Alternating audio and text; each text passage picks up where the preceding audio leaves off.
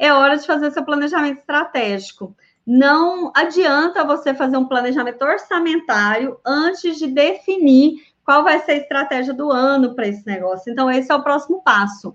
É, e aí é definir objetivos. E, gente, eu tenho certeza que na quando vocês estiverem praticando aquele exercício de reflexão de 2020 e entendendo que ponto de partida será esse 2021, vocês vão entender muito claramente qual é o objetivo do seu negócio nesse momento, nesse ano. Qual vai ser o foco?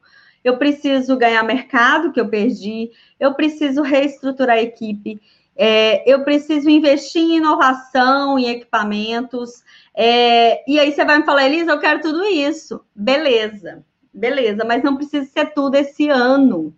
Entende a diferença?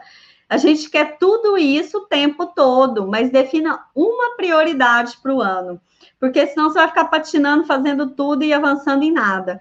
Então, eu quero tudo, mas 2021 é um ano só né? 12 meses só. Então, defina a prioridade desse ano e aí o resto você pode planejar para os próximos anos. Qual vai ser esse caminho?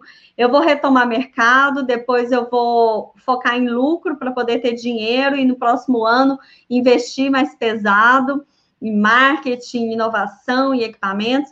Então, é um caminho, e esse caminho não acontece só esse ano, mas nesse ano a gente tem que ter um foco principal.